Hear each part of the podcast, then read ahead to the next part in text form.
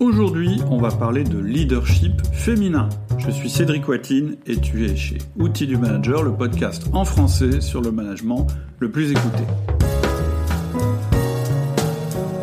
Aujourd'hui, je reçois Jenny Chamas. Jenny Chamas, elle est spécialisée dans le leadership féminin et elle ne s'adresse qu'à une seule population. Elle est coach pour les leaders ambitieuses. Oui, ambitieuses parce qu'elle ne s'adresse qu'aux femmes. On a eu une conversation très intéressante au cours de laquelle on a parlé de leadership et aussi les différences entre un homme et une femme euh, dans le monde du travail. On a parlé de la manière d'augmenter sa confiance. On a même parlé de la manière de partir en vacances sereinement. Et puis, on a aussi abordé l'erreur que font tous les solopreneurs. Et pour couronner le tout, en fin de podcast, Jenny te propose un cadeau gratuit. Sans plus attendre, place à l'interview avec Jenny Chamas. Bonjour Jenny. Bonjour Cédric. Comment vas-tu? Euh, Écoute, je vais, euh, on va dire plutôt bien en ces temps de confinement. Ouais, le mieux possible. Un petit bien, voilà, le mieux possible. bon, est-ce qu'on peut simplement commencer par euh, évoquer ton activité? Est-ce que tu peux nous expliquer en gros aujourd'hui de quoi tu vis? Oui, bien sûr. Alors moi, je suis master coach et euh, je me suis spécialisée dans l'accompagnement des leaders ambitieuses. Donc tu entends dans ambitieuse le fait que euh, j'accompagne en fait aujourd'hui exclusivement des femmes oui. qui sont euh, des leaders. soit elles sont patronnes de leur propre entreprise, mhm. soit elles sont salariées et dans ce cas-là manager ou dirigeante. D'accord. Euh, ce qui les réunit, c'est vraiment euh, euh, leur, leur volonté de développer leur leadership, de mieux accompagner leurs équipes et leurs idées. Mhm. et moi, je les aide dans ce développement. Euh, et parallèlement à ça, je les aide aussi euh, à trouver un équilibre qui leur convient parce que j'accompagne des femmes qui sont ambitieuses, euh, mhm. qui, euh, qui ont de très belles carrières et qui donnent beaucoup euh, au travail et qui parfois euh, ont besoin de rééquilibrer les choses tout simplement pour trouver des soupapes de respiration, pour aussi pouvoir profiter en dehors du travail, mhm. sachant que le, la clé c'est vraiment de les aider à s'épanouir dans, dans, dans leurs fonctions. Ah bon, bah alors j'ai plein de questions à te poser, c'est hyper intéressant tout ça, mais avant de rentrer dans le vif du sujet, en fait, peut-être tu peux nous expliquer ton parcours, c'est-à-dire peut-être tu peux nous expliquer ce qui t'a amené euh, à cette vocation en fait. Oui, bien sûr. Alors, euh, moi, j'ai un parcours, euh, j'ai fait de, des études euh, supérieures très généralistes. J'ai fait Sciences Po et puis après, je me suis spécialisée dans la mode, dans le management de la mode. C'était vraiment quelque chose qui me faisait rêver. Et pendant dix ans, j'ai travaillé dans le secteur du retail mhm. à différents postes et notamment dans le management. et avant de terminer ma carrière de salarié, j'étais, je dirigeais les achats et les ventes euh, de d'H&M en Corée en Corée du Sud. Hmm. Euh, donc j'étais membre euh, du CODIR et euh, je pense que c'est important de le dire parce que c'est aussi ce qui a, ce qui m'a amené ensuite à faire ce métier euh, et, à, et, à, précisément accompagner des femmes qui sont qui sont au CODIR. Hmm. C'est-à-dire que tu as été dans leur situation avant et voilà, exactement, exactement. As même vécu. Je l'ai vécu. Euh, et donc j'ai deux enfants. Et euh, quand j'étais en expatriation, euh, j'étais euh, enceinte de mon deuxième enfant, ma fille. Et mhm. puis euh, à ce moment-là, ça correspondait à peu près au moment où il fallait que je, je négocie l'après. Et euh, je ressentais plus la flamme des débuts, même si j'aimais beaucoup ce que je faisais. J'aimais aussi beaucoup l'entreprise.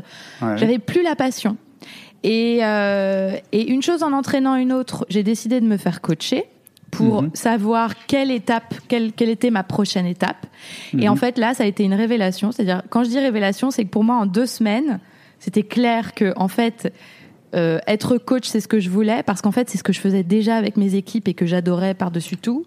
Ouais. Euh, et puis, euh, et puis parce que euh, j'avais le sentiment qu'il y avait vraiment quelque chose à faire en France et que j'avais l'âme d'un entrepreneur. J'avais vraiment mmh. envie d'entreprendre. Donc tout s'accumulé a fait que j'ai entamé un virage il y a trois ans Et, euh, et, donc, je me suis formée au coaching euh, dans l'école de Brooke Castillo. Le, Brooke Castillo est une coach américaine. Son école s'appelle The Life Coach School. Et donc, mhm. j'ai fait une première certification euh, en 2018. Et puis, depuis, je suis, j'en ai fait une deuxième. Donc, aujourd'hui, je suis master coach. Donc, ça veut dire que je peux aussi former, former des coachs. Et c'est assez rare, je crois. J'ai vu sur le site de Brooke Castillo qu'il y avait très peu de master coach. Oui, tout à fait. Et en France, il doit y en avoir deux ou pas beaucoup plus peut-être. Euh, oui, en France, on, est deux pour l'instant, être master coach, exactement. Je connais un petit peu, euh, moi je connais pas Brooke Castillo, mais euh, Alexia, ma sœur, avec qui on a fait des podcasts, est très très fan de, de tout ce qu'elle dit justement sur, euh, sur les femmes et sur la manière de réussir quand on est une femme. Ouais. Euh, Est-ce que tu dis sur le coaching, c'est-à-dire le fait que quand tu manages, en fait, tu dois coacher, c'est de plus en, je suis absolument d'accord avec toi là-dessus, c'est de plus en plus évident et c'est une tendance de fond. Il y a mm. une étude de Gallup qui est sortie euh, maintenant, il y a un an, peut-être quelques années, je sais pas, et euh, qui est décrite dans un bouquin qui s'appelle It's the Manager, où, où, clairement il est expliqué que le rôle du manager aujourd'hui, le rôle fondamental euh, du manager aujourd'hui, c'est d'être le coach de ses collaborateurs bien plus qu'avant. Ouais. Et donc, ça m'amène à ma première question, justement. Qu'est-ce que c'est pour toi qu'un coach? C'est quoi ta définition du coaching? Parce que je sais que on n'a pas forcément tout à fait les, les mêmes définitions non, de, de ouais. ce mot-là. Tout à fait. Alors écoute, euh, il y a plusieurs éléments. Euh, un coach, de mon point de vue, il est là pour aider quelqu'un à mmh. aller d'un point A à un point B. Mmh. Euh, et pour l'aider à aller d'un point A à un point B, il y a différentes façons de le faire. Et je pense que c'est là où les où, où les, les, les, il y a des variations, on va dire, entre les coachs. Ouais. Euh, moi, je pense que euh, ce qui est essentiel, euh, pour un coach, euh, c'est euh, de comprendre, d'aider la personne à comprendre pourquoi elle en est là et pourquoi elle veut aller au point B. Mmh. Et parce que en sachant pourquoi elle est là et pourquoi elle veut aller au point B, elle aura beaucoup plus de facilité d'arriver au point B. Mmh. C'est-à-dire que le pourquoi est véritablement le plus important avant même de parler du comment. Mmh. Alors euh, concrètement, qu'est-ce que ça veut dire? Euh, Ça veut dire que, euh, euh enfin, moi j'accompagne les femmes et, les, mes enseignements sont basés sur des neurosciences. Donc l'idée, c'est vraiment d'aller hacker euh, son cerveau, c'est mmh. d'aller interroger ses pensées, d'aller les, les, les, modifier, les faire évoluer, ouais. d'apprendre aussi à gérer ses émotions. Mmh. Euh, parce que on ne prend pas les mêmes actions et on n'est pas le même manager si on se sent euh, en colère, si on doute, que euh, si on se sent en confiance, par exemple, ou qu'on se sent certain. Euh, donc la gestion des émotions est un point important. Donc c'est aussi sur ça que, que je travaille avec mes clientes. Mmh. Et tout ça dans le but de se mettre en action pour arriver à ses objectifs. D'accord, ok. Voilà, voilà donc euh, ce sur quoi j'accompagne en tant que coach mes clientes. D'accord. Ouais, je suis d'accord sur la définition. Moi, ce que ce que j'ai aussi souvent, c'est que euh, en, en, fait, souvent le, le coach, et je suis tout à fait d'accord. Le coaching, c'est euh, accompagner quelqu'un d'un point A à un point B. C'est ça, c'est un accompagnement, et euh, ça veut pas forcément dire d'ailleurs que tu, tu vas former la personne. Non, et, et j'aime bien ta définition qui est de partir du pourquoi plutôt que du comment, parce qu'en fait c'est ça qui est fondamental. Et, et je suppose même, mais c'est une question, mm. que parfois euh, euh, la personne te dit qu'elle veut aller à un point B et quand tu la questionnes sur le pourquoi, euh, c'est plus vers, forcément vers ce point B qu'elle avait défini à mm. l'origine qu'elle veut se diriger. Ça doit arriver de temps en temps. Euh, complètement. Et j'ai envie de dire, ça n'arrive pas que de temps en temps. D'accord. Ouais. c'est drôle. ouais, c'est drôle parce que j'avais interviewé aussi euh, Elodie qui, qui est coach aussi, et, et c'est un petit peu ce qu'elle disait aussi. Et euh, c'est ce qu'elle disait. Elle disait, euh, bah faut revenir aux fondamentaux. Et quelquefois, quand en fait les, les gens ils ont identifié où ils veulent aller, mais ils n'ont pas fait le travail préalable. Et, et, donc ils croient que ça va résoudre leurs problèmes, alors qu'ils sont en train, ils sont au niveau des symptômes si on peut mmh. comparer ça à une maladie, oui, on n'est pas, pas forcément la bonne comparaison, mais, mais voilà, le coaching, il peut s'adresser à autre chose que la formation ne peut pas faire. Par exemple, euh, si on parle d'outils du manager, moi je propose des formations. Mmh. Je suis pas en train de proposer un coaching, je propose des outils.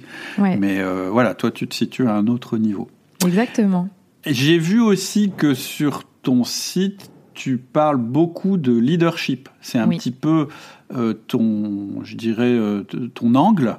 Mm. Euh, est-ce que tu peux aussi nous dire ce que tu entends par leadership? Oui, complètement. Parce que c'est pareil, c'est un mot qu'on entend souvent et qui n'est pas forcément très bien défini. Oui, tout à fait. Et, surtout, je trouve que c'est un, un, mot qu'on qu'on confond aussi beaucoup avec manager. C'est-à-dire, on dit, mm. est-ce qu'un manager est un leader? Est-ce qu'un un manager a, forcément du leadership ou pas? Euh, mm. Donc, pour moi, un, leader, c'est euh, quelqu'un qui emmène les gens avec lui. Mm. C'est euh, quelqu'un qui porte ses idées, qui est aussi capable de, de créer des idées. Et quelque part, si on revient à l'histoire du pourquoi et du comment, euh, un leader, il sait où il veut aller, il a une vision mhm. euh, et il sait pourquoi. Euh, il sait pas nécessairement encore comment. Mhm. Euh, et, et, finalement, euh, bah, son rôle, ça va être euh, d'inventer la route et puis euh, surtout d'emmener les gens avec lui pour inventer la route ensemble. Je, je, pense qu'il y a aussi une, une, une caractéristique du leader qui est importante, c'est que de mon point de vue, c'est quelqu'un qui sait prendre des décisions et qui met ses décisions en action. Mhm. Tu vois, il y a vraiment l'idée de mouvement. Ouais, ouais d'accord. C'est-à-dire qu'il y a à la fois l'idée de créer euh, l'objectif, la route, comme tu dis, et puis aussi le fait de mettre en mouvement. C'est pas juste un concepteur. Exactement. Exactement. C'est euh, à la fois il, il, imagine, mais en même temps il permet euh, la réalisation. Hmm. Et justement, tu dis quelquefois on mélange leader ou manager, ou bien on les oppose, etc. Donc, ok, j'ai compris la définition du leadership. Et alors, du coup, le management, il vient où là-dedans? Alors, Parce que c'est quand même le sujet du podcast. Ouais, non mais complètement. Euh, je dirais, je dirais que euh, on peut être un leader sans être un manager. Euh, C'est-à-dire qu'un manager, il a euh, des équipes euh, techniquement, je veux dire contractuellement, euh, mhm. il, il manage des équipes. Et là où ça devient intéressant, c'est que un manager peut être un manager sans l'idée. Et c'est là, c'est là, je trouve que cette, cette notion-là, elle est intéressante dans notre échange, puisque toi, c'est vraiment sur les outils du manager. Mm. Euh, un manager, il a un contrat, il doit euh, euh, euh, piloter une équipe. Euh, et puis il y a des choses qui, qui incombent à ses responsabilités. Tu vois, je vais te donner des exemples. Ben, quand tu es manager, c'est toi qui vas euh, décider de. Enfin, c'est toi qui va faire les, les, les, les, revues annuelles de tes collaborateurs, qui va décider des, des augmentations, des promotions, etc. on peut tout à fait techniquement faire ça. sans l'idée ses équipes. Mm. Euh, on peut euh, on peut faire son travail opérationnellement euh, sans être en train d'emmener les gens avec soi vers une vision. C'est-à-dire qu'on peut par exemple être manager, mais ne pas avoir de vision sur là où on veut aller et ne pas le, le communiquer à ses équipes.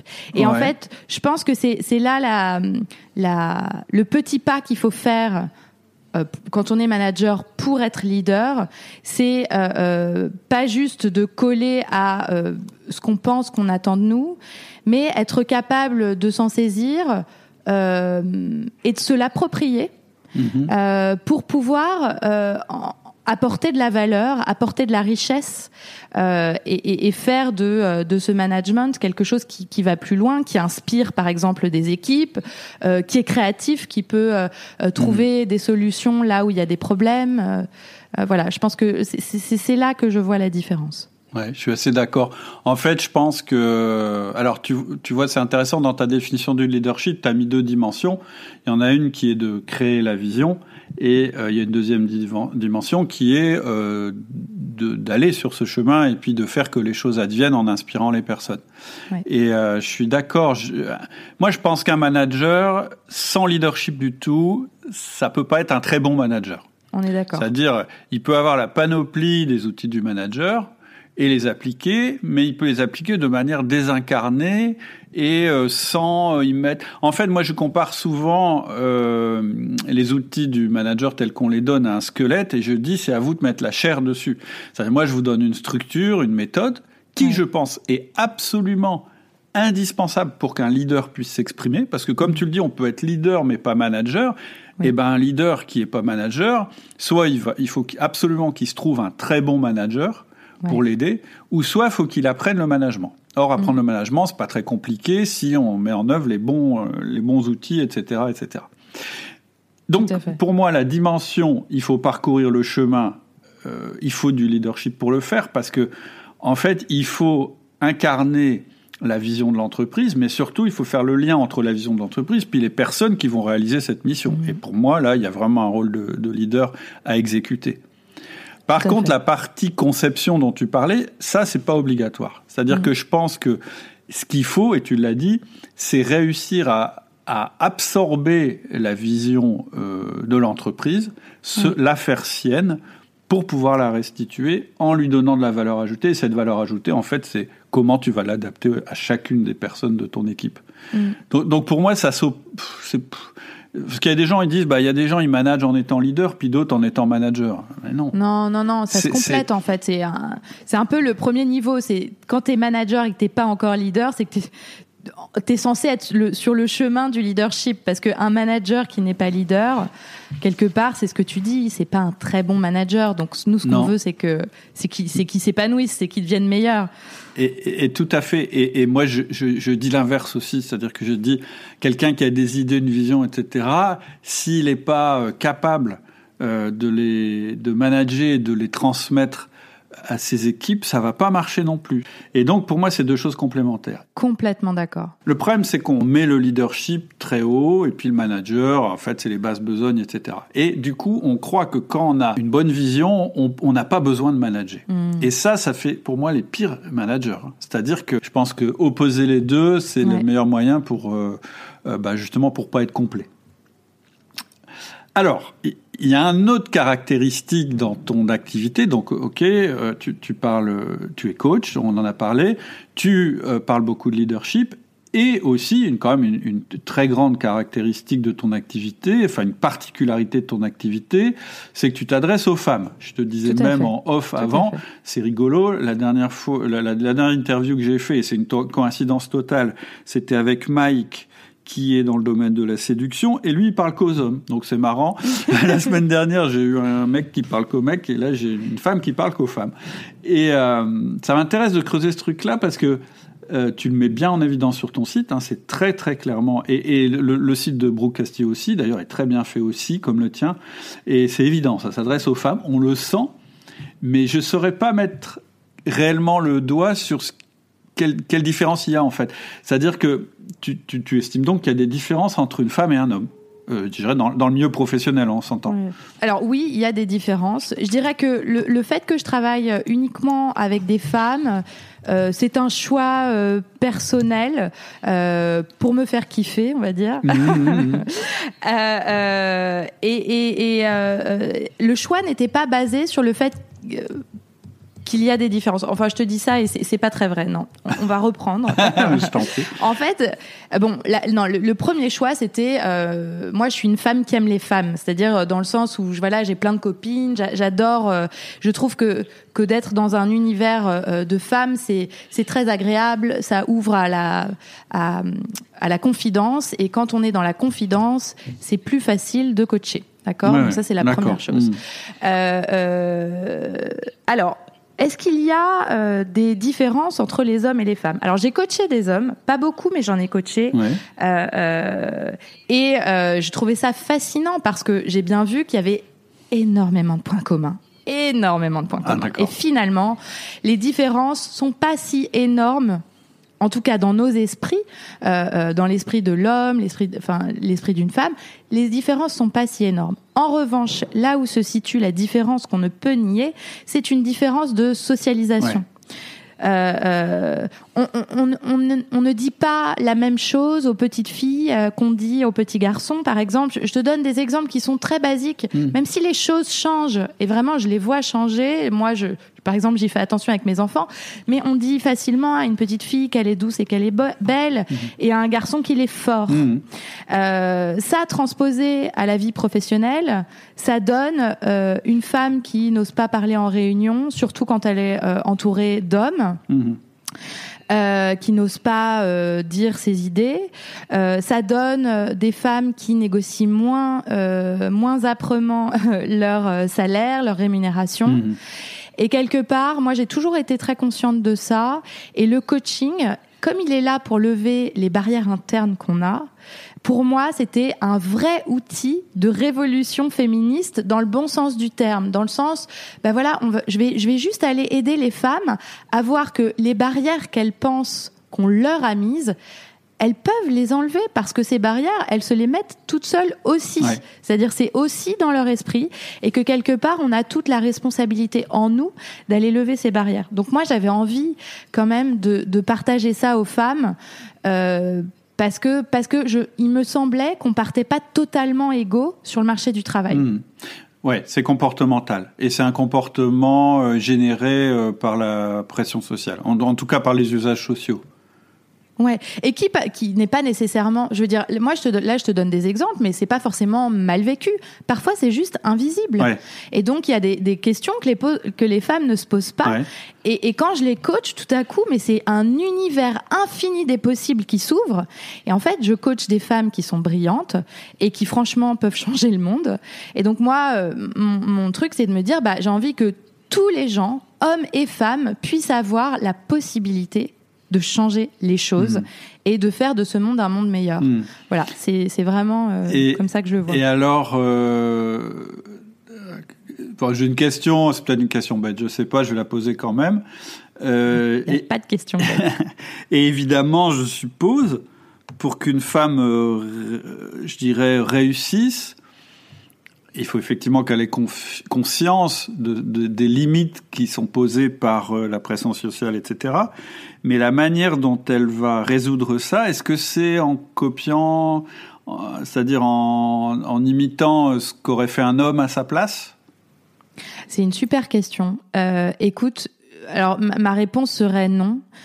Mais en même temps, je pense qu'on peut pas donner de réponse définitive. C'est-à-dire que je pense vraiment que le moyen de lever ces barrières, c'est d'être soi.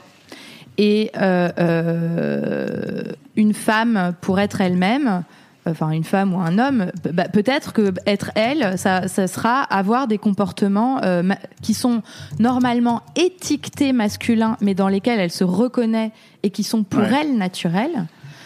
Ou alors, elle aura sa façon de, euh, de manager euh, et de l'idée. Et, et, et juste le fait d'assumer que c'est sa façon à elle et que cette façon-là, elle est pas plus Hmm. mauvaise qu'une autre.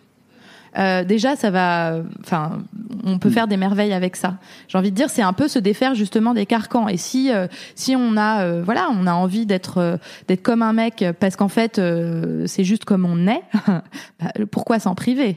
Mais par contre, pour euh, faire euh, sauter li- ces limites, tu me dis, il s'agit pas de copier quelqu'un d'autre. Donc ça veut dire que il faut que tu réussisses à déterminer avec la personne euh, quel, quel est sa quel est son tempérament réel ou de base ou Ouais. Alors, je dirais que en, en fait, là, c'est finalement quand on parle de tempérament, etc. On est dans un mode très conceptuel. Et dans le coaching, ce qu'on fait, c'est qu'on va vraiment à l'exemple. Mhm. Donc, euh, on utilise des situations précises. Euh, par exemple, Mm. euh, j'ai été au dernier Comex, j'ai pas osé dire ce que je pensais, ou alors, par exemple, j'ai un collaborateur qui performe pas du tout, j'ai tout fait pour l'aider, mais j'arrive pas, j'ose pas lui donner un feedback. Tu vois, ce genre de choses. On va aller dans l'exemple et on va aller interroger. Ah bon, mais pourquoi? Pourquoi t'oses pas Qu'est-ce qui fait que t'oses pas? On va aller trouver la limite et on va aller challenger cette limite et, et, et, et, aider. Je vais aller aider euh, euh, la personne à envisager qu'est-ce qui pourrait se passer si elle faisait différemment. Qu'est-ce qui pourrait se passer si elle abordait cette situation euh, avec un état d'esprit différent? Et toujours en réalisant que finalement, dans notre scénario du pire, le pire qui puisse se produire, c'est jamais bien grave, c'est juste euh, euh, peut-être un moment d'inconfort euh, et que finalement le jeu en vaut la chandelle. Hmm. Ouais, j'ai vu ça en fait. On en parlera certainement, mais tu- j'ai vu une de tes vidéos où effectivement, assez vite, en fait, tu, tu mets en situation, en fait. Tu dis, bah, moi, ça, ça m'est arrivé. J'étais à un repas et en plus, j'étais enceinte. Et puis, euh, j'ai, alors, je, je, me souviens plus exactement du truc, mais voilà, on, sent très fort, euh, que tu essayes de partager quelque chose qui t'est arrivé parce que c'est probablement quelque chose qui arrive souvent à beaucoup de femmes et qu'elles vont s'y reconnaître. C'est un peu de la mise en situation en fait. Ouais, de la, mise en situation et puis je pense que c'est aussi interroger la responsabilité de chacun. C'est-à-dire que à un moment donné. Euh, euh, c'est permettre, quand on se pose toutes ces questions dans le coaching, ça nous permet de d'avoir plus de pouvoir, c'est-à-dire de se sentir plus armé, parce que euh, on se dit tout d'un coup, mais en fait, bon, je pense ça, j'ai pas osé à ce moment-là parce que j'imaginais que si j'ouvrais ma bouche en réunion, par exemple, euh, euh mon entourage penserait euh, quelque chose de dramatique de moi, que je suis bête ou que mon idée est mauvaise. Et, et, et, quand on se rend compte qu'en fait ces pensées-là, c'est juste ce qu'il y a dans notre tête, il n'y a absolument pas de réalité parce que probablement que les personnes assises à la table, dans 80% des cas, elles vont être intéressées, elles vont écouter ou alors elles vont être indifférentes mm. et elles vont pas euh, passer leur temps à, à, critiquer dans leur tête. Mm. Quand on se rend compte de, des drames qu'on s'invente, en fait tout de suite ça donne beaucoup mm. plus de pouvoir. Et ce qui se passe, c'est que, et c'est comme ça qu'on qu'on atteint, je pense qu'on passe du management au leadership, c'est que tout à coup, euh, les, femmes gagnent en courage et elles osent. Elles osent euh, et puis elles se plantent parfois mm. et c'est pas grave parce qu'en fait elles apprennent quelque chose en, se trompant. Euh, et puis elles osent et elles se rendent compte qu'en fait il s'est rien passé de dramatique et mm. que c'est totalement faisable et ça devient super excitant. Mm. Et puis de plus en plus, euh, on est dans l'action. En fait, à propos du courage, j'avais entendu un truc moi qui m'a vachement parlé, euh, et c'était une femme pompier d'ailleurs qui expliquait ça. Elle disait en fait le courage, c'est pas de pas avoir peur, c'est euh, les peurs, elles restent et puis elles seront toujours là. Mais c'est de développer. Euh, le courage, c'est pas la négation de la peur en fait. C'est une autre capacité. C'est la capacité de dire bah ouais, je garde ma peur, je reconnais ma peur, etc. Elle m'envoie des signaux et qui sont intéressants. Mais j'ai développé autre chose qui est le courage et qui vient en plus de ma peur. C'est-à-dire que les gens qui ont du courage, c'est pas des gens qui ont pas peur. C'est des gens qui réussissent à agir malgré leur peur en fait. Et je pense tout à fait. Et en parler à deux, c'est plus simple. Et c'est pour ça que je suis, je pense que le coaching c'est un bon, c'est un bon moyen de dépasser euh, ou de, de, de réussir à agir malgré sa peur. C'est que on, discute avant de le faire. C'est-à-dire on se met en situation, on s'encourage, etc., etc. Tout à fait. Et, et je dirais c'est encore plus le cas euh, euh chez les femmes que j'accompagne parce que je les accompagne en groupe. Ah oui, d'accord euh, il y a vraiment un, un échange. C'est euh, assez, assez marrant. Ouais, et puis un effet de petite communauté où. Euh, ouais, là, et puis il y a plus de force du mm, coup, mm. parce que tu vois, il y avait un vrai partage d'expérience entre des managers qui vivent des situations similaires et qui, qui se donnent aussi des, des coups, des, enfin, du de soutien, quoi. Des coups de main, ouais. Ouais, moi je vois un petit peu ça sur le forum outils du manager, tu vois. Je vois que depuis qu'on l'a fait, bah, c'est plus simple de passer à l'action parce que c'est pas parce qu'on s'est forcément engagé vis-à-vis des autres, mais c'est parce que les autres nous ont dit qu'on avait raison, finalement. Ouais, tout à fait. Et mm. du coup, euh, on n'est plus seulement euh, devant le risque qu'on ne soit pas approuvé par euh, les personnes sur lesquelles on va agir, on est aussi poussé par les personnes qui sont d'accord avec notre action. Mm, complètement. Alors, en fait, ça parle aussi pas mal, je trouve, de confiance en soi. Ouais. Euh, j'ai vu effectivement que c'est un sujet qui revenait. Je pense que de toute façon, la confiance en soi et le leadership, c'est il y a un lien entre les deux. Bien sûr. Euh, est-ce que tu peux m'en dire plus? C'est-à-dire, en fait, ma question derrière, c'est est-ce que euh, tu penses que chez les femmes euh, euh, euh, au potentiel, hein, celle, mm. celle, que tu accompagnes. Est-ce qu'il y a un problème de confiance en soi? À quoi il est dû? Euh, Et, est-ce que tu as des techniques par rapport au développement de la confiance en soi? Tu as parlé du groupe, mais il y a, peut-être d'autres choses. Je, vais, je, vais, je vais vous partager un, un, un, outil. Ah. alors, bon, clairement, pour moi, la confiance, c'est le pilier pour pouvoir être un bon leader. C'est-à-dire que sans confiance, euh, concrètement, le leadership, c'est très compliqué. Et je dirais, euh, même pour être un bon manager, parce que quand tu as les outils, tu peux être un bon manager, mais parfois, pour appliquer les outils, faut avoir du courage. donc, euh, oui, faut, avoir confiance, faut avoir confiance en soi. Euh, mm. euh, donc, avoir confiance en soi, c'est vraiment euh, croire en ses capacités et c'est aussi avoir la capacité de croire en soi, même quand on ne sait pas comment faire. Et en fait, quand on est dans une posture de manager, quelque part, il y a il y a de nombreuses fois où on ne sait pas encore comment faire parce que euh, hmm. bah parce que c'est la première fois que la situation se présente parce que si on nous a euh, proposé ce poste de management c'est bien parce que on pensait qu'on avait les capacités de trouver des solutions là où il y a des problèmes et donc hmm. euh, quelque part on a besoin d'avoir confiance en soi pour pouvoir euh, avancer dans euh, dans son management, pour pouvoir euh, piloter ses équipes, c'est vraiment c'est vraiment nécessaire. Alors donc effectivement, chez les femmes que j'accompagne, c'est une question qui est très présente et très honnêtement, je pense que c'est pas une question qui est présente que chez les femmes. Je pense qu'elle est présente aussi chez les hommes. Je ne crois pas euh, que ce soit euh, euh, quelque chose de particulièrement féminin. Mhm. Je pense que c'est vraiment lié à, à l'histoire de chacun et à l'image qu'on a de soi. Mhm. alors, comment on fait pour pour booster sa confiance. Alors il y a vraiment beaucoup de beaucoup de techniques, mais je crois que la première chose à dire, c'est qu'il faut comprendre que on n'a jamais 100% confiance sur tous les sujets à tous les instants. c'est que chaque personne euh, normalement constituée a des zones sur lesquelles il se sent plus, euh, il se sent en confiance, et d'autres zones où il, a besoin de construire cette confiance. Donc ça, c'est la mhm. première chose. Et donc la confiance, pour moi, c'est un muscle. C'est un muscle qui se travaille, et plus on le travaille, et plus on développe la confiance. Mhm. Alors, euh, j'ai particulièrement un outil que j'avais envie de partager aujourd'hui. Euh, c'est euh, euh, la cible. C'est une cible. Alors, on va envisager. en fait, souvent, on a confiance en soi quand on est dans notre zone de confort. Parce que dans cette mhm. zone de confort, on sait comment faire les choses, on sait ce qui va se passer, et donc c'est facile d'avoir confiance en soi.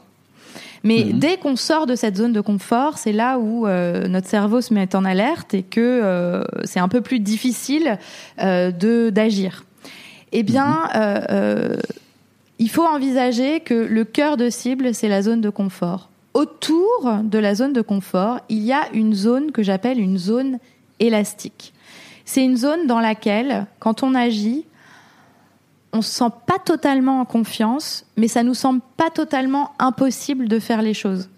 Euh, par exemple, euh, si euh, si tu es fraîchement fraîchement manager, fraîchement nommé manager, la première fois que tu vas donner un feedback, ça va être vraiment peut-être très effrayant, mais la deuxième fois que tu vas le faire, tu vas être dans ta zone élastique. Tu vas pas être totalement dans le confort. Mais comme tu l'as déjà fait une fois, tu te dis que c'est bon, c'est pas trop difficile. Oui, ça te paraîtra un peu bizarre comme euh, parce que tu l'as pas beaucoup fait, mais mais ce sera pas, ce sera possible de le faire. Exactement. Donc ça c'est la zone mm. élastique. Et dans, on, on, regarde toujours euh, la cible. Autour de cette zone élastique, il y a la zone de panique. Ça c'est la zone rouge. C'est la zone où en fait entrer dans cette zone, ça nous fait paniquer. On a super peur. Donc pour développer sa confiance, euh, ce, que, ce que je propose, euh, c'est vraiment de passer le plus de temps possible dans sa zone élastique.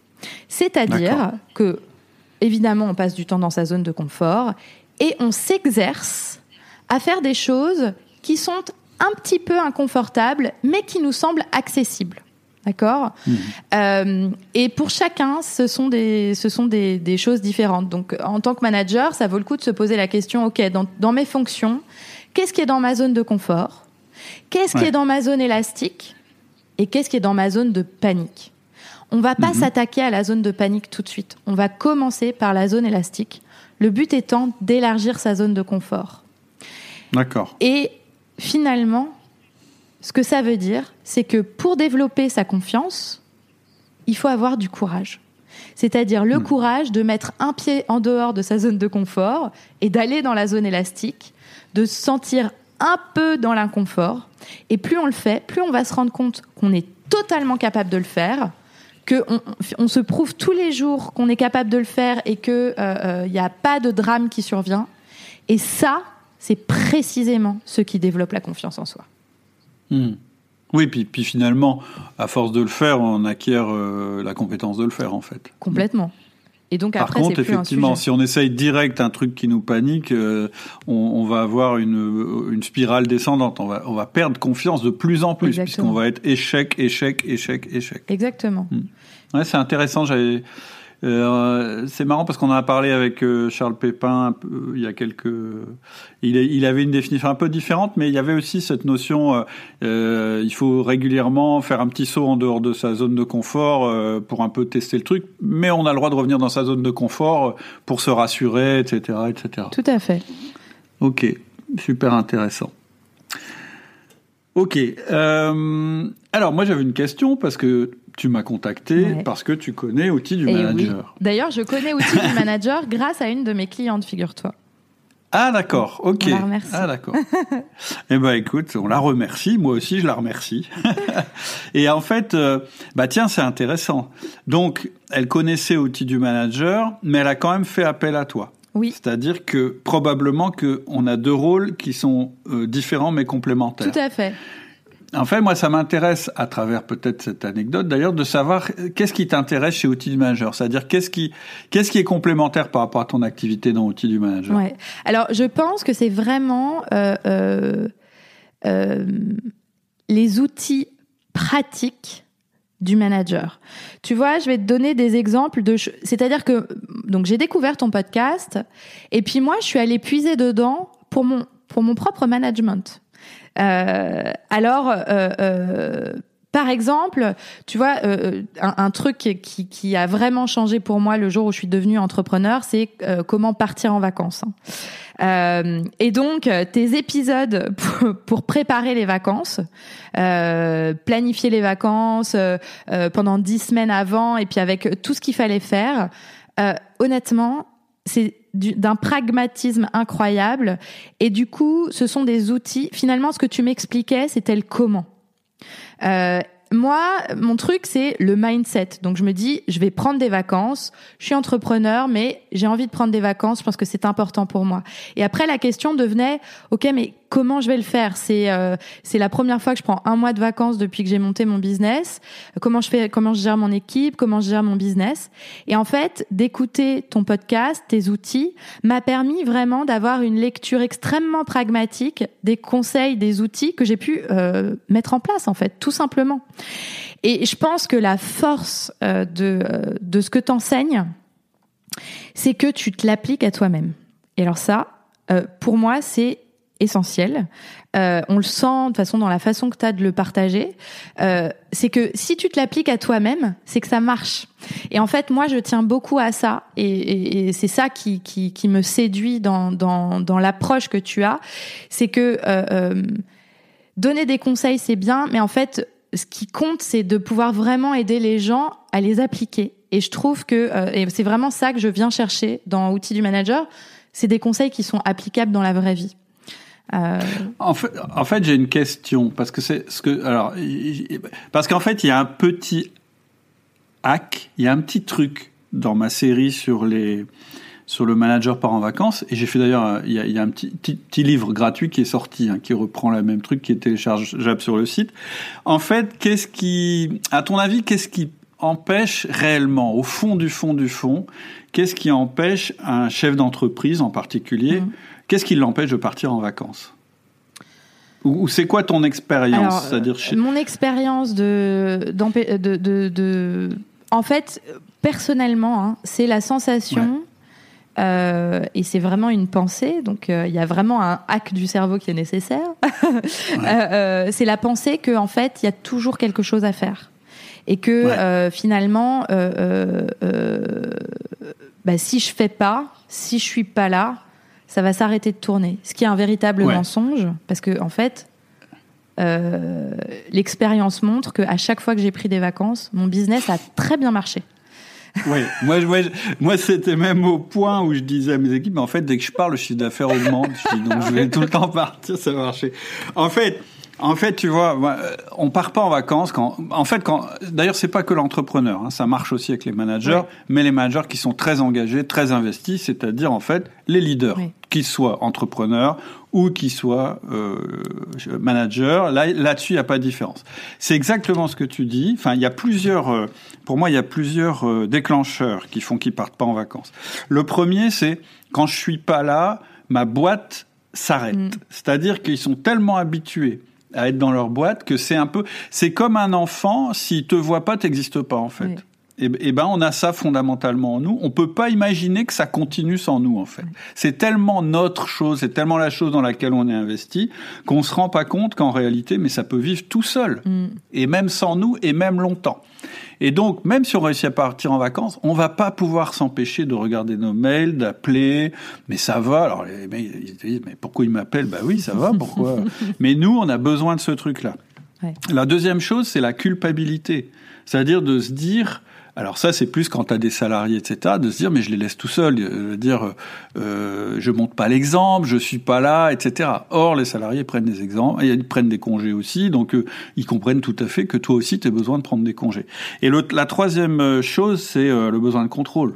C'est-à-dire, ouais, mais ça va moins bien se passer, ils vont pas. J'ai besoin de tout savoir de ce qui se passe dans la boîte. Et donc, c'est très dur en fait de de tuer ces trois choses-là et le moyen que j'ai trouvé, alors comme, comme tu dis, ce que je dis dans le podcast, ce que je dis dans le livre, c'est le comment, c'est-à-dire comment vous allez faire pour que ça se passe bien. Ça, c'est, je dirais, le prétexte mm. de dire, voilà comment faut faire pour que ça marche. Voilà la boîte à outils que je vous donne. Mais en réalité, ce que je fais là-dedans, qu'est-ce que c'est mon discours? C'est de dire, vous allez profiter de vos vacances pour améliorer votre boîte, mm. pour améliorer le fonctionnement de votre équipe. Et en fait, en réalité, les vacances, ça devient le prétexte pour rendre ton équipe autonome, pour faire monter tes collaborateurs en compétences. Et, donc, à partir du moment où tu dis, bah non, en fait, c'est plus quelque chose euh, qui va te rendre coupable, etc. C'est quelque chose, en fait, qui est bien mm. pour ta boîte que tu pars en vacances. Pas pour toi, parce que si je dis trop que c'est pour toi, bah ta culpabilité, elle va revenir. Mm. Donc, tu vois, c'est un peu c'est un peu, euh, voilà, moi, moi je, je euh, effectivement, c'est comment on fait, mais en réalité, derrière, le pourquoi, il est très présent. C'est-à-dire que tout, tout ce que j'explique, c'est comment vous allez passer des vacances tranquilles, mais ce que je dis derrière, c'est et votre équipe va devenir meilleure, votre entreprise va devenir meilleure, et donc il faut que vous le fassiez. Mm-hmm. Ne pas le faire, en fait, ça a plus de d'inconvénients pour vos salariés, pour votre boîte, etc., que de le faire. Tu vois Complètement. C'est ça qui est marrant. oui, finalement. Non, mais finalement, en fait, là, ce que tu fais, en faisant ça, tu leur proposes une nouvelle façon de voir les choses.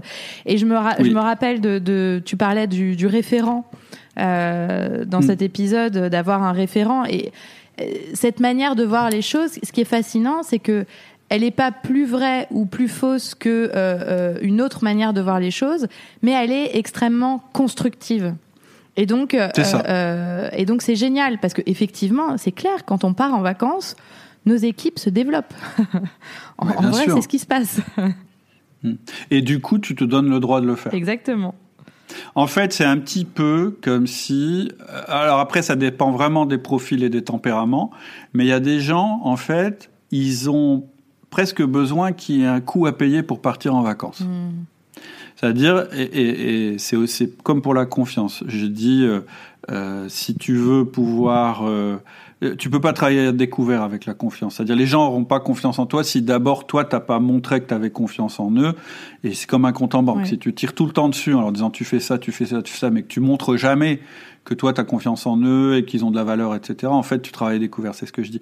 Et il y a des il y a des gens à qui ça parle de dire ça, c'est-à-dire dire comme tu auras fait toute cette préparation de 10 jours, tu auras le droit de partir en vacances. C'est bête hein, ce mm. que je dis parce que c'est un peu vexant quand on se rend compte que c'est.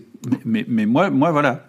Par exemple, ça, moi, ça m'a parlé. C'est comme ça que j'ai pu me dire, bah, je peux partir en vacances parce que j'ai bien tout mis en place pour, que tout se passe bien et, et, je peux partir serein, etc. C'était le prix à payer pour le faire. Ouais. Et puis d'autres, c'est, ben non, c'est un progrès. Tu vois, c'est mm. c'est du comment, mais en réalité, le pourquoi, il est très présent. Hein. C'est vrai. Tout à mm. fait. Et je suis content que tu aies pris cet exemple parce que vraiment, il me plaît. Je le trouve euh, vraiment intéressant. Euh, et en plus, euh, voilà, il y a beaucoup, beaucoup de non-délégation dans les entreprises. Mmh. Pas seulement parce que les gens n'ont pas confiance, il y a aussi de non-délégation par un petit peu parce qu'on se sent coupable de faire faire le travail. On a l'impression qu'on exploite les autres, euh, alors qu'en réalité, en faisant ça, on les coach et on, les, on leur permet de se développer. Tout à fait. Tout à fait. Alors moi, il y a un autre aspect qui m'intéresse aussi vachement. Euh, D'ailleurs, euh, c'est pareil, j'avais aussi euh, un peu posé cette question à Mike que j'avais euh, interviewé la semaine dernière. C'est que tu es une entrepreneuse qui embauche. Et ça, je trouve ça intéressant. Ça m'intéresse que tu m'en dises plus parce que euh, j'entends beaucoup sur le web, dans les podcasts, euh, euh en particulier euh, les solopreneurs, c'est-à-dire les gens tout seuls qui, qui embauchent pas, hein, mm. qui sont seuls dans, dans, dans, leur entreprise. Il y, a, il, y a, il y a beaucoup, il y a un discours qui se développe beaucoup qui est, bah, faut surtout pas embaucher parce que embaucher, c'est, ça, ça, voilà, c'est des soucis en plus. on est obligé de s'occuper des gens, etc. Et aujourd'hui aujourd'hui, on peut tout à fait développer un business très rentable et qui fonctionne très très bien, tout en étant très tranquille question management. C'est-à-dire, euh, on, peut tout automatiser, on, peut prendre que des freelances, etc. Et au moins, comme ça, t'as pas de risque, t'as pas de fil à la patte, etc., etc. Je suis évidemment pas tout à fait sur cette longueur d'onde, mais, mais, mais, après je comprends tout à fait parce que souvent les, les, les alors souvent c'est un argument marketing pour proposer des automatisations, etc. Mais c'est aussi euh, réellement parfois des gens qui ont des mauvaises expériences. Mm. Euh, moi, je vois typiquement le plombier qui a pris euh, un, une personne, puis le gars, dès qu'il est arrivé, s'est mis en maladie. Enfin, il y a plein d'anecdotes comme ça. Et du coup, tu te dis, bon, bah, faut surtout pas embaucher. Oui. Qu'est-ce que t'en penses, toi? C'est quoi? Parce que tu, tu, tu m'as dit, tu viens d'embaucher quelqu'un. Oui, alors, euh, à l'échelle à l'échelle de mon entreprise, donc moi, j'ai une salariée, tu vois, pour l'instant. Donc, c'est petit, mais, mais pour, pour une entreprise de deux ans, 100% autofinancée, euh, je suis très contente et la raison et, mon ambition est vraiment euh, d'embaucher plus. Ah. Donc voilà. Euh, pourquoi? En fait, la première chose, c'est une, une mission personnelle que je me que je me fixe, qui est de créer mhm. des emplois. pourquoi? Mhm. Parce que je pense que tout le monde ne peut pas et ne veut pas être freelance. Et donc, il mm. euh, y a des gens qui adorent le salariat, qui sont d'excellents salariés, pour qui cette situation convient parfaitement, et ça convient parfaitement aux entreprises. Et, et quelque part, c'est la première raison, c'est que moi, je rêve de euh, créer des emplois. Enfin, je trouve ça génial, c'est c'est mm. top. La deuxième chose, c'est que euh, je, je, je, travaille aussi avec euh, des freelances et euh, avec différents freelances sur différents sujets. Par exemple, bah, j'ai moi aussi un podcast euh, qui s'appelle Femme ambitieuse et donc j'ai quelqu'un qui me monte le podcast. Tu vois, c'est euh, Arnaud, c'est c'est un freelance. et puis hmm. j'ai une personne qui travaille avec moi en freelance, qui qui travaille beaucoup avec moi. Elle me elle, m'aide beaucoup à développer des projets, etc. Et je dirais, c'est un moyen très facile de pour faire grandir son entreprise. C'est pour moi, c'est un point d'entrée euh, pour euh, pour développer son chiffre d'affaires. Le but étant d'embaucher au moment où euh, on commence à être stable et qu'on peut intégrer les gens dans notre entreprise. Hmm. Pourquoi? Parce que tu tu tu ne manages pas de la même façon. C'est la hmm. première chose. Quand tu as un freelance, tu es son client. Euh, il, te, il te fait une prestation euh, quand tu as un salarié il travaille euh, pour ta boîte, il travaille pour ta mission, euh, il peut, il incarne tes valeurs. Tu peux euh, lui transmettre tout ça. Je pense que tu peux le transmettre à un freelance aussi. c'est ce que je m'attache à faire. mais quelque part, c'est pas pareil parce que tu n'as pas la même relation contractuelle avec cette personne. Et mmh. moi, j'adore la richesse du travail en équipe. Franchement, je pense vraiment que à plusieurs cerveaux, on fait bien mieux qu'à un seul cerveau. Euh, et donc, euh, pour moi, le, le, salariat n'est pas fini. Enfin, je veux dire, euh, hmm. j'ai absolument pas l'ambition de, de, de, vivre qu'avec des freelances.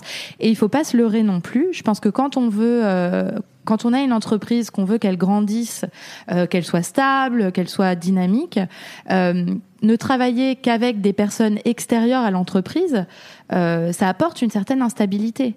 Euh, mmh, sûr. Donc, euh, donc voilà, c'est un, un, choix, euh, c'est un prisme, moi qui est totalement naturel, parce qu'en fait, je me suis jamais posé la question, en fait, très honnêtement. Euh...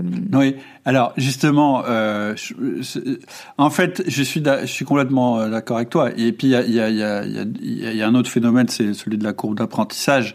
C'est-à-dire que ça, c'est un truc qu'on oublie tout le temps. Mais un salarié qui est chez toi depuis trois ans, ouais. ça a une, infini, une valeur beaucoup plus importante que le salarié qui va arriver demain. Mmh. Parce que ça fait trois ans que vous vous êtes ajusté ensemble, que vous vous êtes répartis des tâches au mieux euh, selon les forces et les faiblesses de chacun, que vous vous êtes mis en phase, etc. Et ça, avec un freelance, c'est très très compliqué, très compliqué à obtenir. Mmh. L'autre chose, c'est que bah, dans une relation de travail, il n'y a pas que les compétences. Mmh. Les compétences, c'est super, mais il y a la communication, il y a toutes ces choses qu'on n'a plus besoin de se dire parce qu'on est en phase et que euh, ça fait longtemps qu'on travaille ensemble. Il y a tous les petits ajustements qui sont plus nécessaires. Il y a beaucoup, beaucoup, si on a bien fait son management, hein, j'entends, il y a beaucoup, beaucoup, beaucoup moins de friction de communication. Et en définitive, qu'est-ce qu'il y a aussi qui est primordial? La confiance. Qu'est-ce que c'est la confiance? C'est un espace dans lequel tout le monde peut s'exprimer sans risque de d'être rejeté, etc. C'est-à-dire que quand ça fait longtemps que tu travailles avec quelqu'un et que le le, le, le on a une, un respect mutuel, eh ben on peut se confronter sur des idées sans que ce soit euh, préjudiciable à la relation. Et donc, c'est source de richesse énorme. Et, et, si, par contre, comme tu le dis, quand tu as un prestataire, bah, c'est ton client. Donc, si tu lui dis qu'il a tort, s'il est malin et s'il est commercial, il va dire, bah oui, bien sûr, j'ai tort. Mm. Or, ce que tu veux, c'est pas ça chez tes salariés. Tu veux qu'ils ouais. te disent, disent bah, non, bah non, en fait, j'ai raison. J'ai raison. Je pense regarde, que c'est toi qui. voilà, c'est ça, et, et, que ce soit pas euh, gravissime, quoi, et, et que et, et, que tu puisses d'ailleurs en tant que manager ou leader ou dire, bah oui, tu penses que j'ai tort et, moi je pense que j'ai raison, et on va faire comme moi j'ai décidé, mais j'ai entendu euh, que tu me disais qu'il y avait tel risque. Et je l'ai entendu, mais je te demande de le faire quand même. Et ça pose pas de problème quand il y a une confiance mutuelle. Complètement, complètement. Et puis il euh, y, y, a un autre truc, hein, c'est quand même t'es euh, parce que t'es solopreneur. Bon bah ça veut dire que quasiment tu fais tout, ou bon, tu peux te faire assister, mais c'est jamais sur des tâches à haute valeur ajoutée, mmh. Euh, parce que sinon tu mets ton entreprise en risque. Si tu veux pas que ton entreprise soit en risque, bah, il faut que ce soit toi qui fasses toutes les tâches à valeur ajoutée. Or, le grand rôle d'un entrepreneur, c'est pas que de faire les tâches à haute valeur ajoutée, mmh. c'est de chercher de la valeur ajoutée ailleurs. Mmh. Et, et, et, en fait, moi, je vois plein de chefs d'entreprise, bah, à un moment, ils saturent, parce qu'en réalité, ils ont toutes les tâches à valeur ajoutée à faire, et ils ont plus de temps pour remettre en question leur business model. Ils sont dans leur boîte et ils travaillent dans leur boîte au lieu de travailler sur leur boîte. Ouais. Donc euh, ils ont plus une entreprise, ils ont un job. ouais ouais non c'est très vrai. Euh, je, je, pense que, que, il peut y avoir une relation de confiance avec des prestataires externes. Moi, je pense, euh, je pense aux personnes avec qui je travaille et particulièrement à une personne avec qui je travaille en, en étroite collaboration. Mais effectivement, euh, tu, tu, la, la relation peut s'arrêter du jour au lendemain et ça, tu, tu le sais parce que c'est, c'est le jeu en fait. C'est, c'est comme ça que mmh. c'est la relation contractuelle euh, qui veut ça. Et quelque part, mmh. quelqu'un qui intègre une entreprise en tant que salarié, c'est aussi quelque part qu'il a la volonté d'être là pour rester. Alors ah pas oui. toujours à 100%, il y a des exceptions bien sûr, mais donc la dynamique n'est pas non plus la même. Et euh, je, mmh. je, te suis complètement, effectivement. Euh, bah, au bout de trois ans euh, et même déjà avant, mais en ayant acquis des, des du temps de travail ensemble, en ayant affronté des challenges ensemble, en ayant travaillé sur plein de sujets ensemble, tu crées bien plus de valeur dans le temps. Bah oui. Et puis, et, et, je pense aussi que le rejet euh, euh, de, de l'embauche et du management, etc., dû à des mauvaises expériences, là, par contre, c'est peut-être un manque de formation et de compétences euh, du dirigeant. C'est-à-dire oui. que, est-ce qu'à la base, il a embauché la bonne personne? Ça commence par là. Hein. Mm. Euh, Jim Collins il disait Get the right people in the bus. C'est sûr que c'est plus facile si tu as embauché les bonnes personnes de les manager que si tu as embauché les mauvaises. Ouais. Et puis ensuite, c'est comment on manage. C'est-à-dire que la plupart des gens, en fait, quand je pose des questions, ceux qui veulent plus avoir de salariés, etc., bon, bah, je me rends compte en discutant avec eux qu'en fait, ils se sont pas intéressés au management, mmh. ça les intéressait pas, ou ils n'ont pas réussi à se former. Enfin bref, ils ont fait beaucoup de gaffes, de, de, rien qu'à l'embauche, ou d'avoir gardé quelqu'un trop longtemps alors qu'il fallait pas le garder, ou euh, de justement pas avoir développé la confiance, etc., etc. C'est un métier, c'est un métier. Tout à fait. Je suis complètement d'accord. Bon, ben super, très très intéressant. Donc, on a entendu que tu avais un, un podcast, euh, donc qui s'appelle Femme ambitieuse, c'est ça Tout à fait, Femme ambitieuse. Donc, pour l'écouter, euh, c'est sur toutes les plateformes euh, connues? Oui, toutes les plateformes. il sort tous les mardis, une fois par semaine. D'accord. Et si on veut te joindre sur le web, comment on fait? Alors, mon site, jennychamas.com. Ok, super simple. Et je crois, tu m'as dit en off que tu avais un cadeau euh, à proposer à nos auditrices. Exactement. euh, et même les auditeurs qui veulent par curiosité, euh, euh parce que c'est rigolo, mais mon podcast s'appelle Femme ambitieuse. J'ai quand même quelques auditeurs, parce qu'évidemment, ah, parce qu'évidemment les outils s'appliquent, euh, s'appliquent aux hommes aussi, mais euh, euh, ah, même si je m'adresse aux femmes.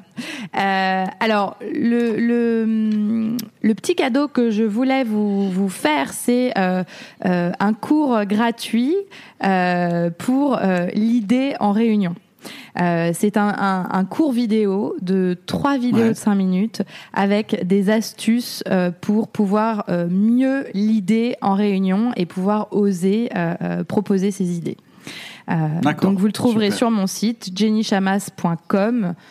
Bah, je mettrai le, je mettrai l'adresse du site en descriptif. Ouais. Et donc on va sur le site et après jennychamas.com slash réunion. D'accord, ok. Tout simplement. Et là on aura des trucs pour être le, pour prendre le leadership dans la réunion. Exactement. Super. Ok, bah merci pour pour elle et pour eux donc. Avec plaisir. Pour Et puis euh, je mettrai aussi euh, une entrée sur le forum comme je le fais à chaque fois que, en, que je fais une interview. Comme ça, si, si des gens veulent te poser des questions euh, et que toi tu as envie d'y répondre, bah, ce sera possible sur le forum. Je mettrai aussi le lien en descriptif. Super. Merci. Eh bien, Jenny, je te remercie infiniment. Bah, merci à toi, Cédric. C'était super, euh, très intéressant, et j'étais ravie d'être euh, d'être sur outil du manager que j'apprécie tout particulièrement. Bah, c'est vachement sympa. Je te remercie puis je te souhaite euh, plein plein de réussite. Merci à toi aussi. À bientôt. À bientôt. Voilà, c'est tout pour aujourd'hui. J'espère que ça t'a plu autant qu'à moi. Pour prolonger la conversation, je te mets un lien en descriptif. Ça t'amènera sur le forum et on pourra continuer la discussion ensemble. Sur le forum, tu trouveras aussi euh, la formation, le lien vers la formation gratuite que propose Jenny. Tu trouveras le lien vers son site, le lien vers son podcast. Et si jamais tu ne réussis pas à trouver le forum, je te donne l'adresse. Tu vas sur le site www.outildumanager.com et tu cliques forum. À bientôt. Très bonne semaine à toi. Au revoir.